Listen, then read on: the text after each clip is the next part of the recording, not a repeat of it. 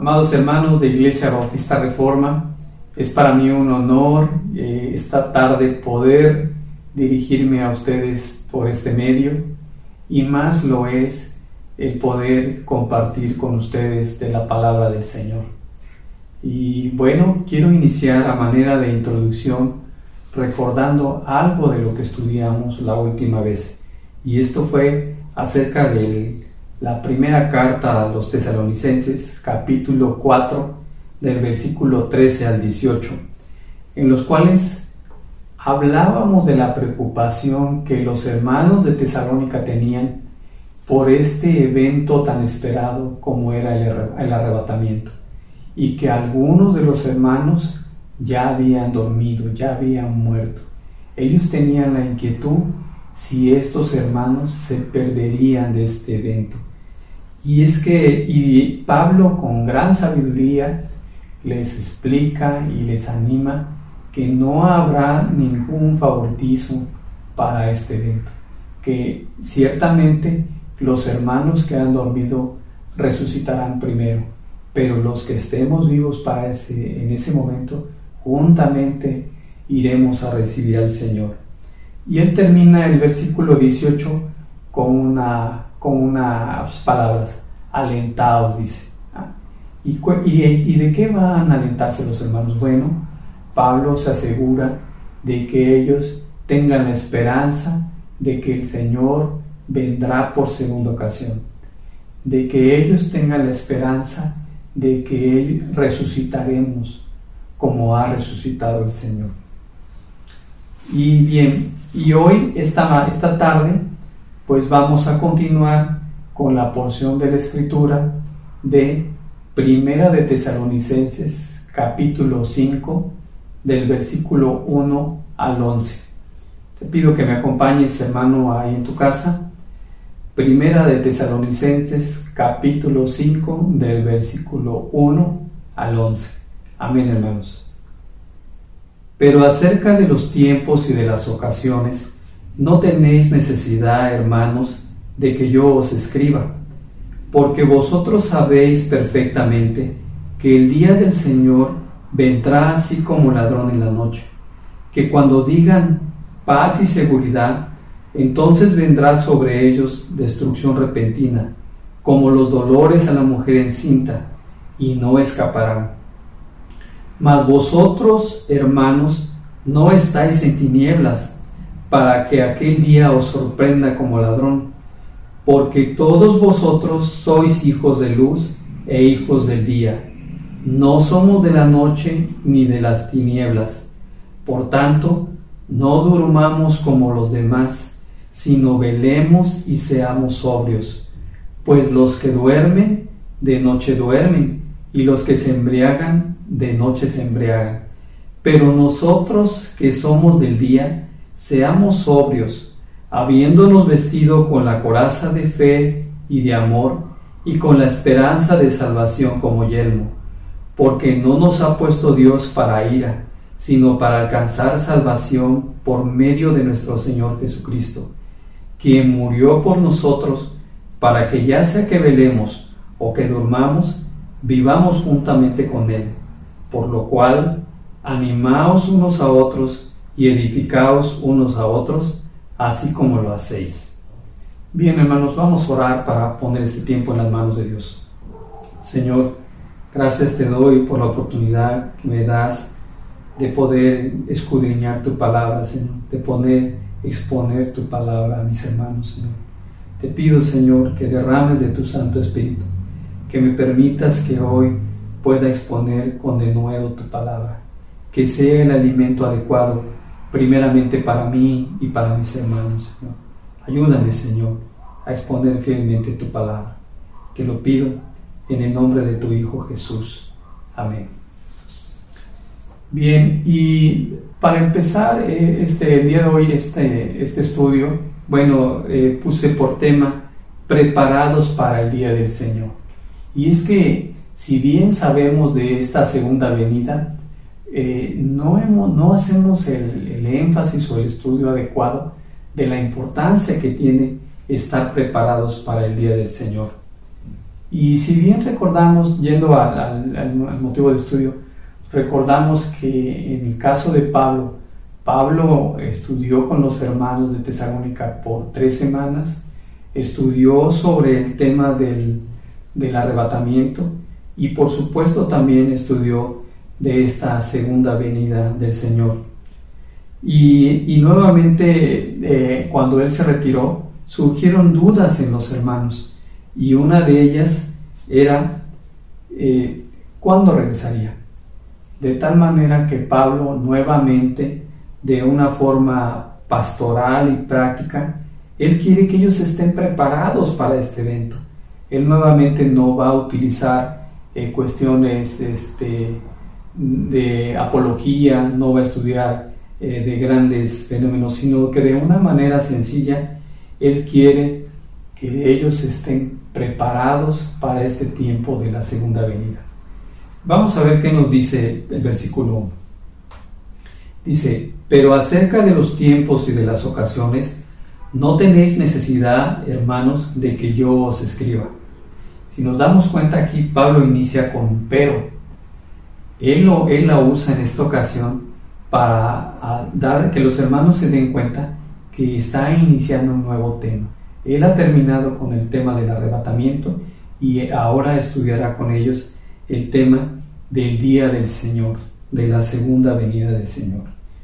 Y es que, como ya habíamos visto, él ya les había explicado a los hermanos de, de este evento, pero ellos tenían la inquietud de saber cuándo sería ese tiempo exacto, cuándo sería el regreso de Cristo.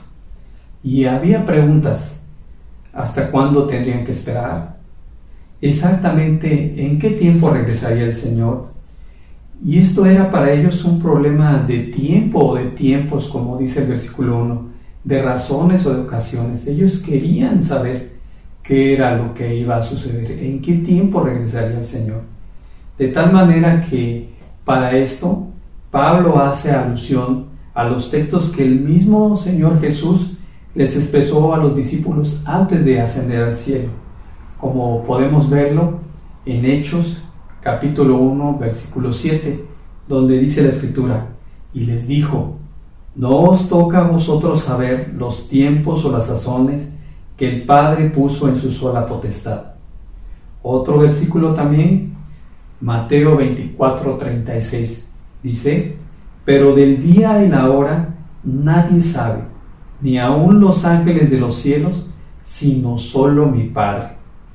Dicho de otra manera, Pablo le dice a los hermanos de Tesalónica, ustedes saben perfectamente que Cristo vendrá por segunda ocasión, y eso es suficiente para ustedes. No se preocupen de cuándo ocurrirá. Sin embargo, esta curiosidad, hermanos, no es propia de los hermanos de Tesalónica, sino que a lo largo de la historia y de las últimas décadas, ha habido curiosidad de los hombres por saber cuándo vendrá el Señor. Y algunos, de hecho, han profetizado la fecha, eh, han, se atrevido a, han se a decir cuándo será. Pero, como lo leímos en Mateo 24, 36, nadie sabe, ni aun los ángeles de los cielos, sino solo el Padre. ¿Y qué ha pasado con esas profecías? Pues han fallado. Nadie sabe de momento.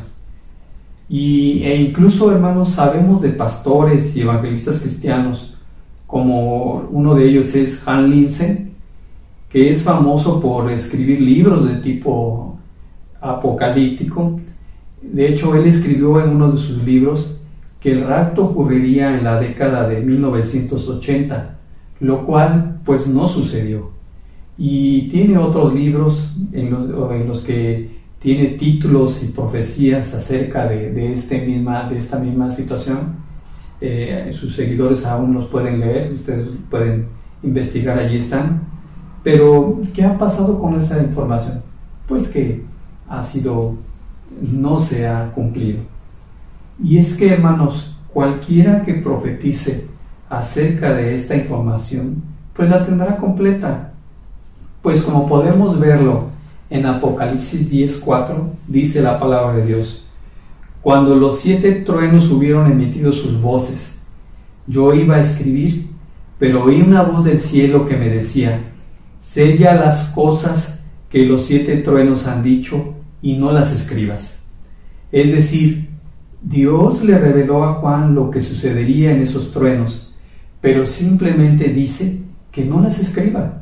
Entonces, ningún hombre tendrá la información de cuándo ha de ocurrir la venida del, o la venida del día del Señor. Y para nosotros, ¿cuál es esa enseñanza que podemos tomar de esto? Bueno, debemos estar preparados para el regreso de Cristo. Y esto no requiere que determinemos una fecha o que tengamos que velar ante un reloj o de buscar señales, sino simplemente debemos creer que el Señor va a venir y debemos de prepararnos. ¿Y, ¿Y por qué no ha sucedido esto? ¿Por qué no sabemos? Bueno, pues porque simplemente Dios no ha querido revelar el tiempo de los acontecimientos finales, de modo que todos los que nos consideramos verdaderos creyentes vivamos anhelando ese regreso. Bien, vayamos a versículo 2 y 3. Porque vosotros sabéis perfectamente que el día del Señor vendrá así como ladrón en la noche, que cuando digan paz y seguridad, entonces vendrá sobre ellos destrucción repentina, como los dolores a la mujer encinta, y no escaparán. Los hermanos de Tesalónica sabían del día del Señor, es decir, ellos tenían presente que ese día sería un día repentino, que sería inesperado, que sería inoportuno y perjudicial incluso, que sería algo terrible para quien no conozca al Señor Jesucristo. Pero era obvio que ellos no sabían cuándo sería. Y es que, y, vamos a tomar el ejemplo del ladrón que dice, que menciona Pablo. Dice, bueno, e, en este ejemplo, eh, el dueño de la casa no sabe cuándo va a venir el ladrón. El ladrón no le advierte, voy a ir mañana a tu casa, guarda tus objetos de valor. Y aquí también hay que considerar algo. El ladrón toma siempre al dueño de la casa de una manera eh, desapercibida, es decir, lo toma desprevenido. Y esto no ocasiona alegría, sino que ocasiona calamidad. El Señor Jesús, en su sermón del monte, Mateo 24, 23, usó también este ejemplo del ladrón en la noche para referirse a su regreso inesperado. Dice, pero sabed esto, que si el padre de familia supiese a qué hora el ladrón habría de venir, velaría y no dejaría minar su casa. Aquí también vemos el término del día del Señor, describe también el día del juicio divino, el día que Dios hará juicio sobre los impíos, el cual será un día en el que Dios derramará de su furia sobre los malvados. De hecho, el juicio de Dios se menciona 19 veces en el Antiguo Testamento y cuatro veces en el Nuevo Testamento. Y yo solo comentaré algunas citas. No se preocupen, hermanos. Hechos 2.20 dice la palabra de Dios. El sol se convertirá en tinieblas y la luna en sangre antes de que venga el día del Señor. Grande y manifiesto será. Segunda de Tesalonicenses 2, 1 y 2. Dice, pero con respecto a la venida de nuestro Señor Jesucristo y nuestra reunión con Él, os rogamos, hermanos, que no os dejéis mover fácilmente de vuestro modo de pensar, ni os conturbéis ni por espíritu, ni por palabra, ni por carta, como si fuese nuestra, en el sentido de que el día del Señor está cerca. Segunda de Pedro 3:10 pero el día del Señor vendrá como ladrón en la noche, en el cual los cielos pasarán con gran estruendo, y los elementos ardiendo serán deshechos, y la tierra y las obras que en ella hay serán quemadas. Hermanos, pregunto, ¿estamos conscientes realmente del día del Señor, del momento en que vendrá? ¿Estaremos preparados para recibirle o nos hallará desapercibidos y desprevenidos? ¿Podremos decir que nuestra fe está depositada en el Señor y que no tenemos problema para ese momento? Pablo continúa diciendo que cuando digan paz y seguridad, vendrá destrucción repentina. Dice, como los dolores de parto de la embarazada. ¿Y a qué se refiere esto como los dolores de parto? Pues se refiere que aunque la embarazada sabe una fecha aproximada del evento de su embarazo, no sabe cuándo iniciarán los dolores. Y bueno, podrías decir, hermano, bueno, ahora sí, bueno, estamos hablando de una situación natural en la que sabemos que habrá nueve meses, pero no sabremos a qué hora iniciará el dolor. Y dice la palabra de Dios que cuando inicie este dolor no podrán pararlo, ¿sí? que será algo repentino. Y la escritura también nos habla en relación a los incrédulos que estos no tendrán salvación, que estos no escaparán al juicio de Dios. Verás, esto será algo repentino. Y Pablo nuevamente en esto nos está remarcando algo que no debemos sentirnos confiados y seguros porque el Señor vendrá en algún momento. Y es que el hombre gusta de vivir en, en cosas que le satisfacen. No está preocupado por este evento. De hecho, Hendrix en, en su comentario dice que el hombre estará ocupado de comer, de beber, comprando, vendiendo, edificando, casándose cuando Jesús venga. Y hermano, ¿acaso esto es malo? Si Dios puede glorificarse en algunas de estas cosas, y es verdad, hermano, no lo es. Ah, dice la palabra que a menos que estemos afanados y ensimismados y que descuidemos el alma o lo espiritual, es decir, esto que puede ser bendición puede ser maldición para nosotros si vivimos afanados en estas cosas. De hecho, este era el tema de los malvados contemporáneos de Noé y de Lot. Todo para el cuerpo y su respectivo regocijo, nada para el alma. Dice la, palabra de Dios, y no escaparán. Y esta frase se refiere al juicio final, al que nadie podrá evitar. Apocalipsis 6, 15 y 17 nos confirma claramente lo siguiente. Dice, los reyes de la tierra y los grandes, los ricos, los capitanes, los poderosos y todo siervo y todo libre, se escondieron en las cuevas y entre las peñas de los montes, y decían a los montes y a las peñas, Caed sobre nosotros, y escondednos del rostro de aquel que está sentado sobre el trono, y de la ira del Cordero y podemos decir, hermanos, pero si Dios ya ha predestinado quién será salvo y quién no, ¿por qué debe existir un juicio? Bueno, la respuesta es porque ese juicio será un evento público que todos verán, en el que se abrirá el libro de la vida y se designará su permanencia en el cielo o en el infierno, donde será el sufrimiento eterno. Hermanos, meditar en esta situación meditar en qué situación estamos. Versículo 4 dice, mas vosotros hermanos no estáis en tinieblas para que aquel día os sorprenda como ladrón. Aquí Pablo les dice, ustedes no tienen problema porque están preparados. Los hermanos de Tesalónica en ese momento serían un ejemplo para las iglesias del mundo, para todos los creyentes. Eh, yo imaginé pensar un día que nuestro pastor eh, subiera al púlpito y nos pudiera decir, hermanos de Iglesia Reforma, ustedes no tienen ningún problema, pues ya están preparados para ese día, para el día del Señor. Pues sería algo hermoso, hermanos. Oramos a Dios que eso algún día se cumpla.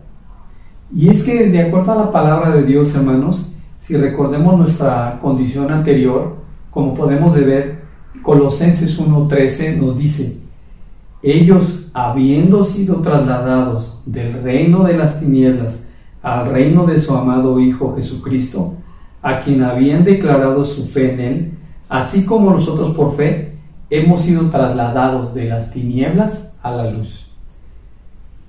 Y es que en tanto que los no creyentes están rodeados y sumergidos en tinieblas, en tinieblas de pecado y de incredulidad, ellos no son sobrios, ni se hallan velando, están carentes de fe y de amor y de esperanza, y por lo tanto no están preparados para este momento, viven sin prepararse.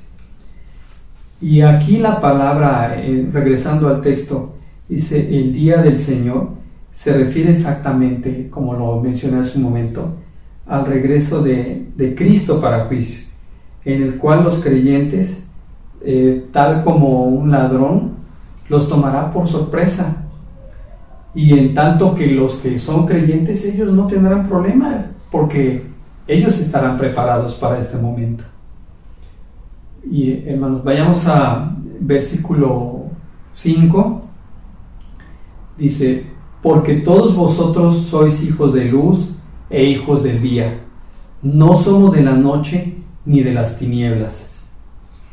Aquí Pablo va a contrastar a las personas de la luz y a las personas del día con los que son creyentes, a los hijos de la noche y a los hijos de las tinieblas, es decir, a los incrédulos.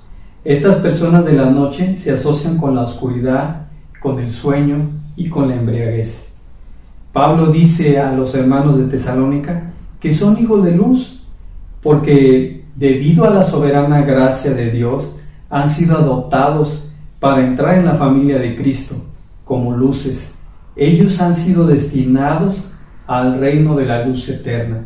Esa también es la promesa que nosotros anhelamos que Dios nos considere o que Dios nos ha considerado ya como hijos de luz.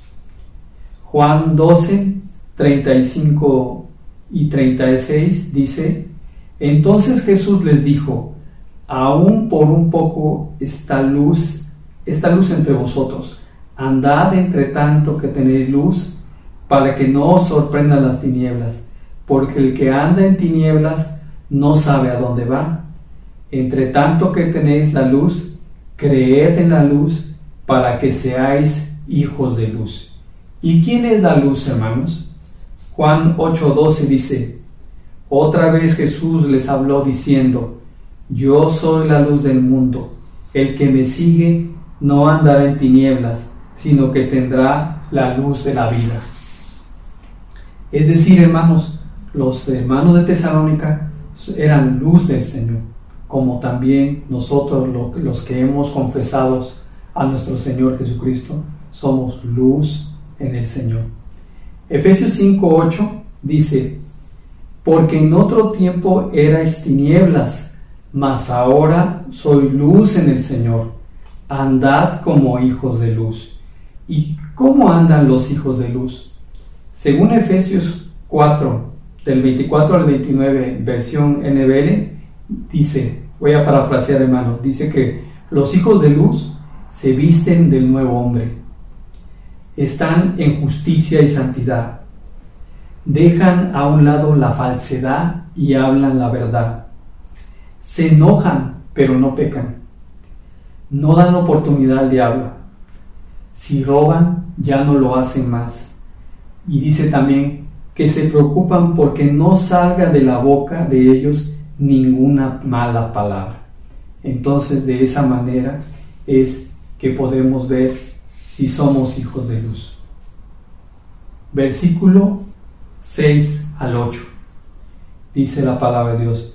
Por tanto, no durmamos como los demás, sino velemos y seamos sobrios. Pues los que duermen, de noche duermen, y los que se embriagan, de noche se embriagan. Pero nosotros que somos del día, seamos sobrios, habiéndonos vestido con la coraza de fe y de amor y con la esperanza de salvación como yelmo. Pablo explica ahora los términos dormir, ser vigilante, ser sobrios y de una manera metafórica. Aclaro, hermanos, en este versículo, durmamos o dormir no se refiere a haber muerto, como lo aprendimos en el capítulo 4, sino aquí metafóricamente Pablo nos va a explicar qué significa dormir. Y dormir o durmamos, según lo que nos explica Pablo, porque lo hace en plural, él se está incluyendo, significa vivir como si nunca hubiera de venir un día de juicio. O sea, vivimos con indiferencia. Es vivir en un relajamiento moral y espiritual. Es decir, puedo pecar, no necesito buscar a Dios en este momento, después lo haré. Y esto es no darle importancia a este tiempo. Simplemente dice, eh, se duerme. Lucas 12 del 45 al 47 describe lo siguiente. Dice, mas si aquel siervo dijera en su corazón, mi señor tarda en venir, y comenzare a golpear a los criados y a las criadas, y a comer y a beber y a embriagarse, vendrá el señor de aquel siervo en el día que éste no espera, y a la hora que no sabe, y le castigará duramente, y le pondrá con los infieles. Aquel siervo que reconociendo la voluntad de su Señor, no se preparó ni hizo conforme a su voluntad, recibirá muchos azotes. Mateo 25, 3, 8 dice, es otro ejemplo que dice, en el que se describe a las vírgenes necias, que no tomaron aceite en sus vasos junto con sus lámparas y no estuvieron atentas a la llegada de su, Señor, es decir, no se prepararon. Y es lo mismo que Pablo nos está diciendo nos está exhortando a estar preparados para este tiempo.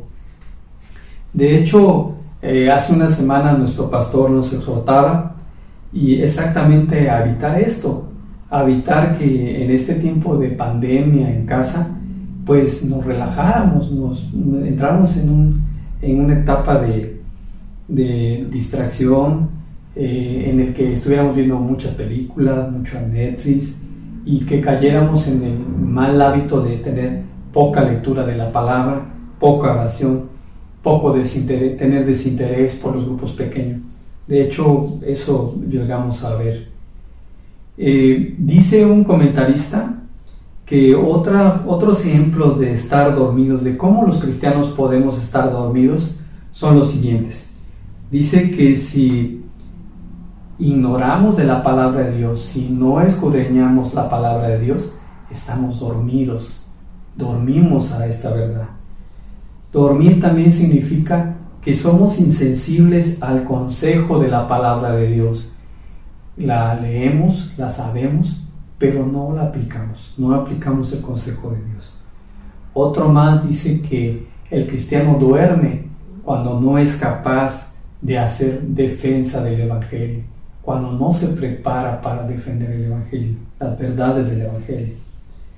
Otra más dice que dormir es entrar en un estado de inactividad o de, eh, eh, podemos decir, por ejemplo, el no querer servir en la iglesia, el no querer tener un compromiso de servicio, es una forma también en que los cristianos dormimos.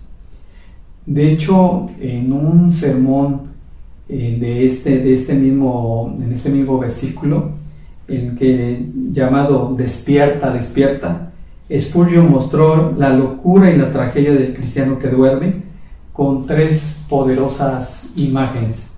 Voy a leer un poco, dice, una ciudad sufre bajo la peste con un oficial que camina por las calles gritando, traigan a los muertos, traigan a los muertos, y al mismo tiempo un doctor con la cura en su bolsillo, duerme.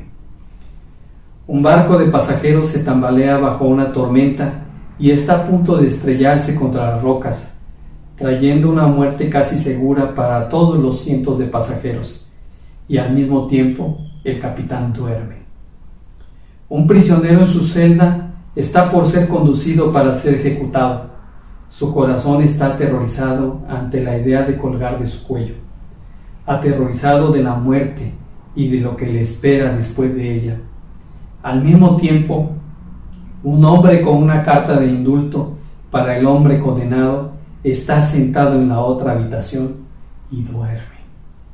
Y bien, hermanos, en nuestro tiempo hay muchos que aún estamos enfermos de pecado. Estamos dormidos y no aceptamos la cura que es el Evangelio. Entonces, estemos atentos, hermanos, a no estar dormidos como cristianos. Bien, vayamos a otra, a otra de las palabras que Pablo nos va a explicar, y es ser vigilante. ¿Qué significa ser vigilante? Dice, ser vigilante significa vivir una vida de santidad, consciente de la venida del Señor y de su juicio. Es decir, no solo cuidar, su, no solo cuidar nuestra espiritualidad, sino también nuestra vida moral. Lucas 12:37 ilustra lo siguiente. Bienaventurados aquellos siervos a los cuales su Señor, cuando venga, halle velando. De cierto os digo que se ceñirá y hará que se sienten a la mesa y vendrá a servirles. Amén, hermanos. Esperemos que esto algún día podamos vivirlo. Ser sobrios. ¿Qué significa ser sobrios? De acuerdo a lo que nos enseña Pablo. Dice, ser sobrio significa ser correcto espiritual y moralmente, ser tranquilo, tener claridad de pensamiento, lo contrario al borracho, que no está sobrio, es decir, sus pensamientos no son claros. Ser sobrio significa también que no se goza solo en buscar placeres, como el borracho, sino que busca el gozo de su alma, es decir, busca y, se, goza de las cosas del Señor.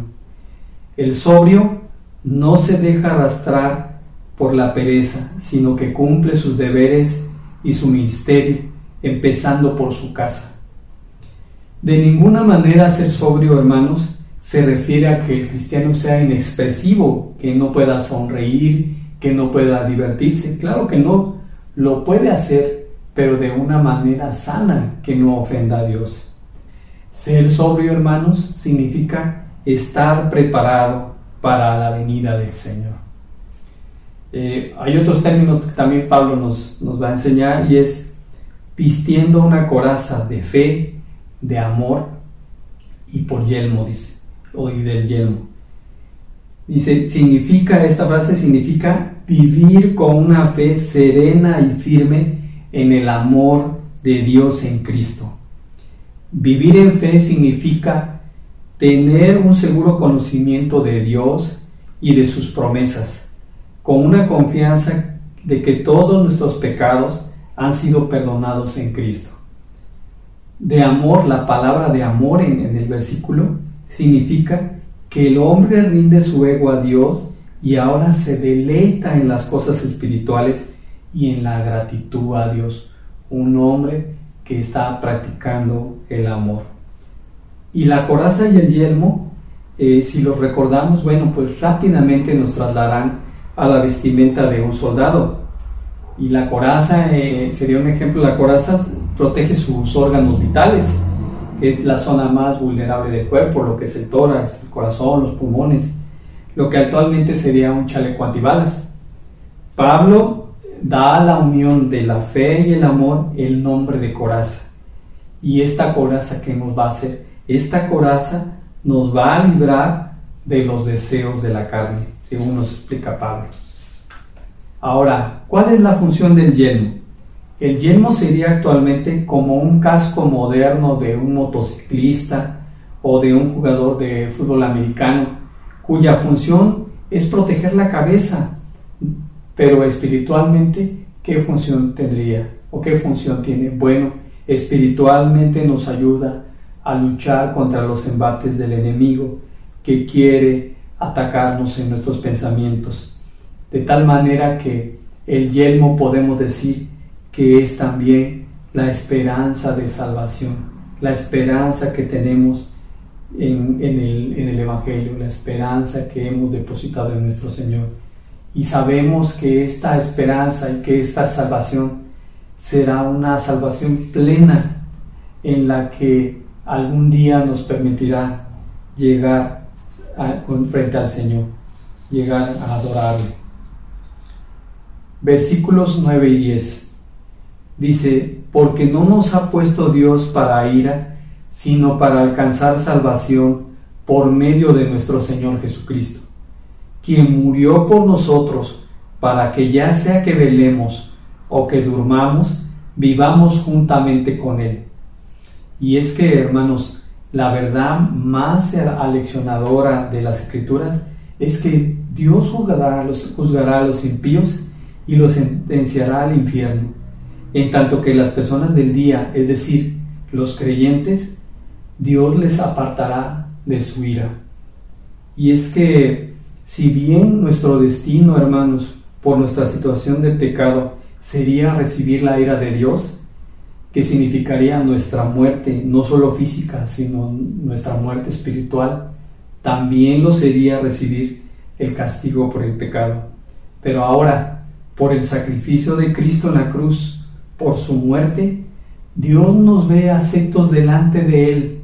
Es decir, tenemos salvación por medio de nuestro Señor Jesucristo, lo que nos hace que algún día tenemos la esperanza de que estaremos juntamente con Él. Juan 10:11 dice, el buen pastor da la vida por sus ovejas. Cristo, hermanos, dio la vida por nosotros. Y, exactamente por ese motivo, Él nos alienta a vivir juntamente con Él, a esforzarnos a vivir en comunión con Él, a estar preparados para esa segunda venida. Finalmente, hermanos, versículo, versículo 11 dice, por lo cual animaos unos a otros y edificaos unos a otros, así como lo hacéis. Y bueno, creo que en este, en este versículo no tenemos mucha explicación. Eh, vamos a tratar de escribir qué es animaos. Dice Pablo que animaos unos a otros quiere decir que si nosotros recibimos ánimo, de igual manera lo demos a otros hermanos, de tal manera que en algún momento todos los cristianos, todos los que nos decimos cristianos, podamos estar todos juntos animados. Otra forma también dice, edificaos unos a otros. Pero ¿qué significa edificar? Edificar significa desarrollar. Y es que, por ejemplo, cuando Dios pone en nosotros el interés por evangelizar a un hermano, Dios nos está llevando a que le edifiquemos en la palabra de Dios. Pero ¿cuál es el beneficio? Que a través de edificarle hermano, también seremos edificados nosotros. Y, finalmente cuando dice, así como lo hacéis, no se refiere a que eh, los hermanos de Tesalónica en ese momento lo estaban haciendo y se detenga de animarse.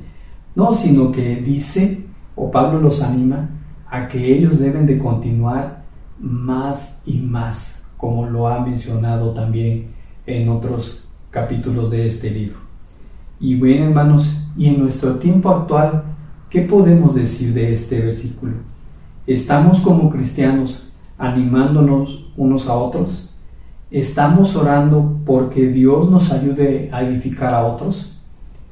Bien, hermanos, pues esperemos que esta, este estudio de hoy nos dé la visión de, tener de ver la importancia que tiene la segunda venida de nuestro Señor y ver qué es lo que, lo que compromete, qué es lo que en un momento dado es importante que tomemos en cuenta. Y bien, hermanos, Conclusión, para concluir el día de hoy, concluimos lo siguiente. Hermanos, debemos de poner más atención al evento de la segunda venida de Cristo, entender qué implicaciones tiene el que Él regrese. Debemos estar preparados. Y hermanos, no tenemos mayor necesidad de saber más cosas, sino en tener la certeza de que el Señor regresará recordar que el Señor vendrá repentinamente. ¿Cómo nos hallará, hermanos? ¿Vigilantes a su llegada? ¿Preparados para recibirles? Y hermanos, recordando también que este tiempo de prueba, que este tiempo de pandemia, si bien eh, debemos tener precaución y debemos cuidarnos, bueno, esto no nos debe evitar el verdadero objetivo de nuestra vida y que es compartir el Evangelio, esforzarnos por mantenernos en santidad y mantenernos en oración. Ciertamente eh, hay señales o existen señales que pudieran decirnos que el Señor viene, pero eso nadie lo sabe, hermanos. El día, y en el día del Señor, hermanos, en el día de la segunda venida del Señor, ocurrirán dos eventos, solamente dos eventos. Y uno será que ese sería un día de gozo para los creyentes, porque finalmente estaremos siempre con nuestro Señor Jesucristo. Pero para los incrédulos, hermanos, será un día terrible, pues sentirán la ira de Dios, vendrá sobre ellos destrucción repentina. Por lo tanto, hermanos, debemos esforzarnos por no caer en la incredulidad, pues por la gracia de Dios hemos sido llenos de la luz de la salvación. Amén, hermanos. Bien, oremos. Señor, te damos gracias, Señor, por tu palabra, Señor. Gracias, Señor, por permitirnos eh, darnos cuenta, Señor, en qué condición estamos, Señor. Ayúdanos a prepararnos para esta segunda venida, Señor. Ayúdanos a creer que algún día por fe vamos a estar contigo, Señor. Sé que podemos decir que nadie calificaría y nadie sería salvo para estar en tu presencia, Señor. Pero un verdadero cristiano, hermano, un verdadero cristiano se arrepiente todos los días, se avergüenza, se lamenta de ofender a Dios y va a los pies de Cristo. Un verdadero cristiano, hermanos, sabemos que estará, estaremos algún día en su presencia, porque sabemos que tú has pagado por nuestros pecados. Te damos gracias, Señor, en el nombre de tu Hijo Jesús. Amén.